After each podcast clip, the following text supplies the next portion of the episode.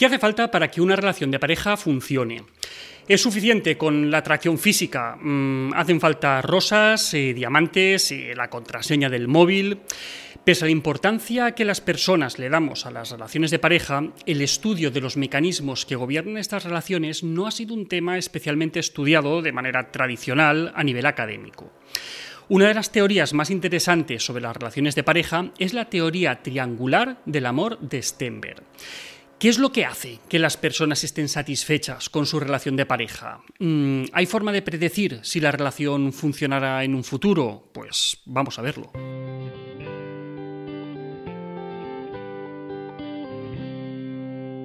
En el año 1986, Stenberg plantea un esbozo de teoría general sobre el amor en un intento de abarcar tanto los aspectos estructurales como las dinámicas de las relaciones de pareja. Stenberg señala tres componentes fundamentales de las relaciones amorosas, la intimidad, la pasión y la decisión o compromiso. Y siguiendo la metáfora del triángulo, cada uno de estos factores se situaría en un vértice del triángulo.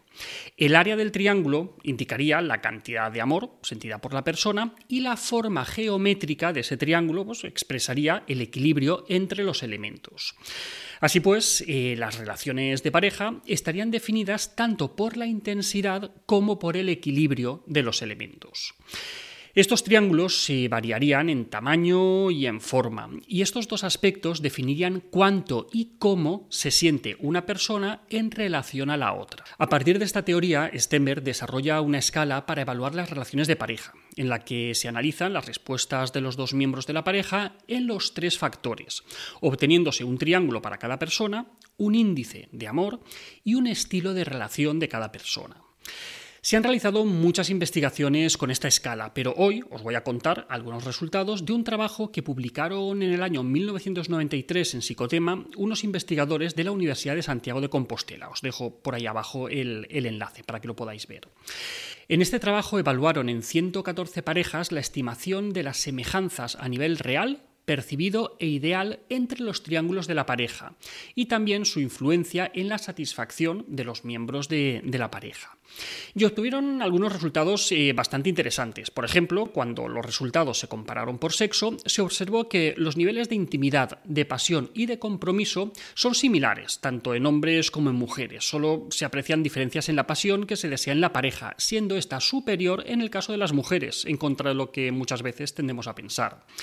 Es curioso que, la tendencia en ambos sexos es atribuirse mayores niveles de intimidad que a sus parejas. Además, eh, los hombres se consideran más apasionados, aunque las mujeres no compartían esta percepción. Y además, eh, ambos sexos se consideraban con un compromiso similar al de sus parejas. En general, eh, ambos sexos desearían más intimidad, más pasión y más compromiso en sus relaciones, excepto las mujeres, que no desean más compromiso para sí mismas. de compromiso, pues ellas consideran que, ya va bien la cosa. Y muy importante, con el tiempo disminuye o al menos se modifica en sus expresiones la intimidad y la pasión, mientras que el compromiso se mantiene constante. Sin embargo, las mujeres no percibían esta disminución en la pasión. Los ideales de relación en los hombres eh, no se modificaron con el tiempo, mientras que en el caso de las mujeres van disminuyendo los niveles de intimidad y de compromiso que desean sentir, pero desean más intimidad y más pasión en sus parejas. Los niveles de los tres factores muestran una gran relación con los niveles de satisfacción en la relación. Cuando se estudiaron los resultados por parejas, vieron que hay diferencias en los sentimientos y percepciones de las parejas. Por lo general, los miembros de la pareja no coinciden en el nivel ideal para cada componente, excepto en el de pasión, el que parece haber más acuerdo. También se observa que el desarrollo de la intimidad se produce paralelamente en los dos miembros de la pareja. Es interesante que vieron que el tiempo no guarda relación con el incremento en las diferencias en la intimidad y compromiso que ambos sienten. Sin embargo, eh, la relación ideal va puntualizándose y ambos pues, van deseando cosas diferentes. Por ejemplo, eh, la pasión que las mujeres desean para sus parejas es mayor de la que ellos desean para ellas.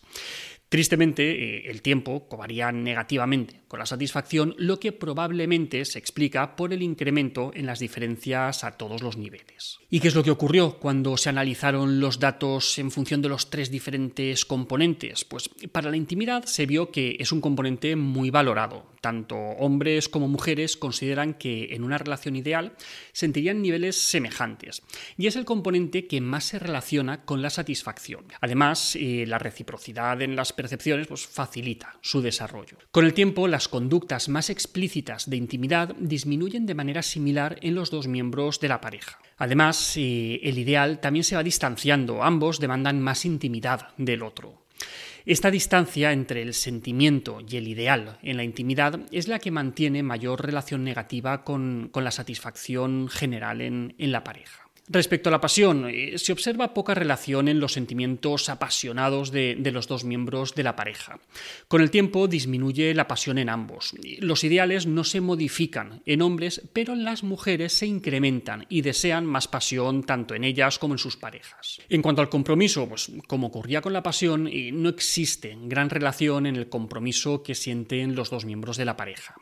Los ideales de compromiso no tienen gran conexión al principio de la relación, pero es que además se van distanciando con el tiempo, llegando las mujeres a percibir que ambos están demasiado comprometidos.